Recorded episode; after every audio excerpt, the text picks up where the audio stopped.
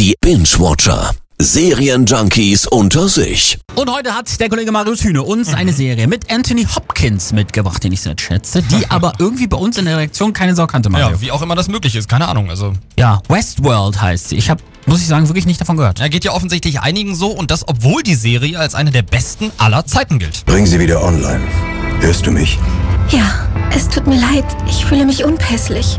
Du kannst normal sprechen. Weißt du, wo du bist? In einem Traum.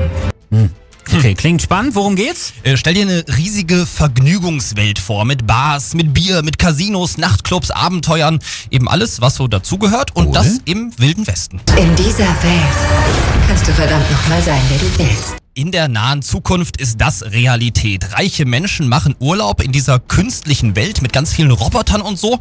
Dort können sie vor allem sich einfach benehmen wie die letzte Scheiße und das komplett ohne Konsequenzen. Dieser mordlustige Hurensohn namens Hector Esketon hat den Marshall abgeknallt. Der liegt durchlöchert in den Bergen. Sieh da. Sie sehen aus wie ein Mann, der genug Mut dafür hat. Heute nicht, Sheriff. Habe die Ehre.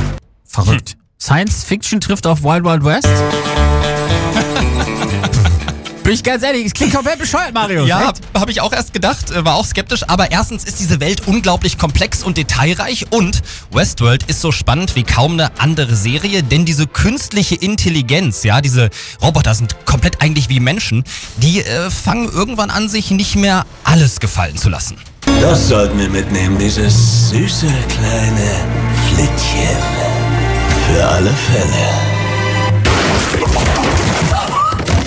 Okay. Jo. Klingt so ein bisschen wie eine Story, wo man erstmal reinkommen müsste. Ja, geht so. Also ich glaube, selbst du, der mit so einer leichten Anti-Haltung, sag ich mal leicht. ganz vorsichtig, Ganz äh, daran geht, wird von der ersten oder spätestens ab der zweiten Folge wirklich geflasht sein. Ah. Von mir würde es eigentlich sechs von fünf Sternen für eine der besten Serien aller Zeiten geben. Jetzt hast du aber dieses eigentlich Ja. doch sehr betont. War jetzt kein Zufall, genau. Ich rede nämlich nur von Staffel 1. In Staffel 2 wird's ehrlich viel zu kompliziert, aber eine Staffel Westworld hat mir auch völlig gereicht. Gut. Westworld, Staffel 1, klare Empfehlung, Staffel 2, klare Warnung.